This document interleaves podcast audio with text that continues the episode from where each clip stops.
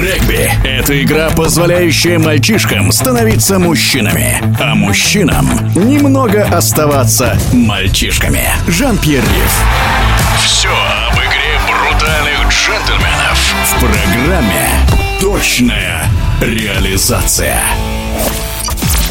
Приветствую вас, уважаемые любители спорта. В эфире пресс-старший Федерации регби России Антон Хализов.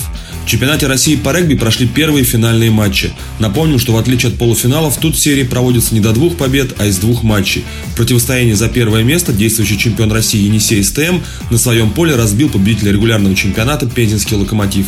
Команда Александра Первухина считалась фаворитом финальной серии, но мало кто мог предположить, что уже после первой встречи в Красноярске интрига в этой паре практически умрет.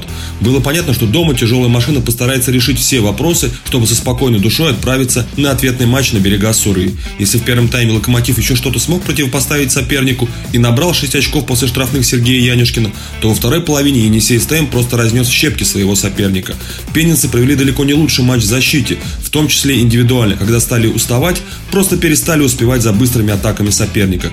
Как итог, победа красноярцев 48-6. Отыграть такое огромное преимущество в серии с Енисеем, которая находится сейчас чуть ли не в лучшей своей форме за последние годы, у Локомотива вряд ли получится. Скорее тут вопрос в том, чтобы перед самими болельщиками показать себя с наилучшей стороны и красиво завершить самый успешный сезон в истории пензенского регби за последние 20 лет. В серии за третье место между Новокузнецким Металлургом и Красным Яром ситуация полностью противоположная. Кузня проводит блестящий сезон и по праву входит в число лучших команд России. Единственная проблема новокузнечан – это короткая скамейка, которая не дает главному тренеру Вячеславу Шелунову возможности для маневра. А в первой игре в Новокузнецке против Яра травму получил и 15 номер Уэйч Марло, выход которого в ответном матче теперь под вопросом.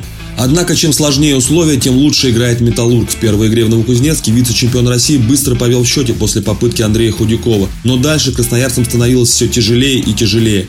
Кузник, который не завоевывала медали с 1992 года, сделала все, чтобы победить в этом матче.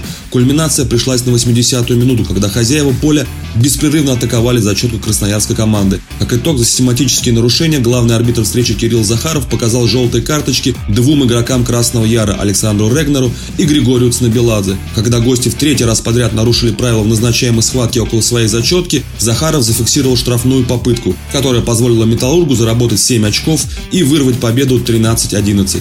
В эфире был пресс Федерации регби России Антон Хализов.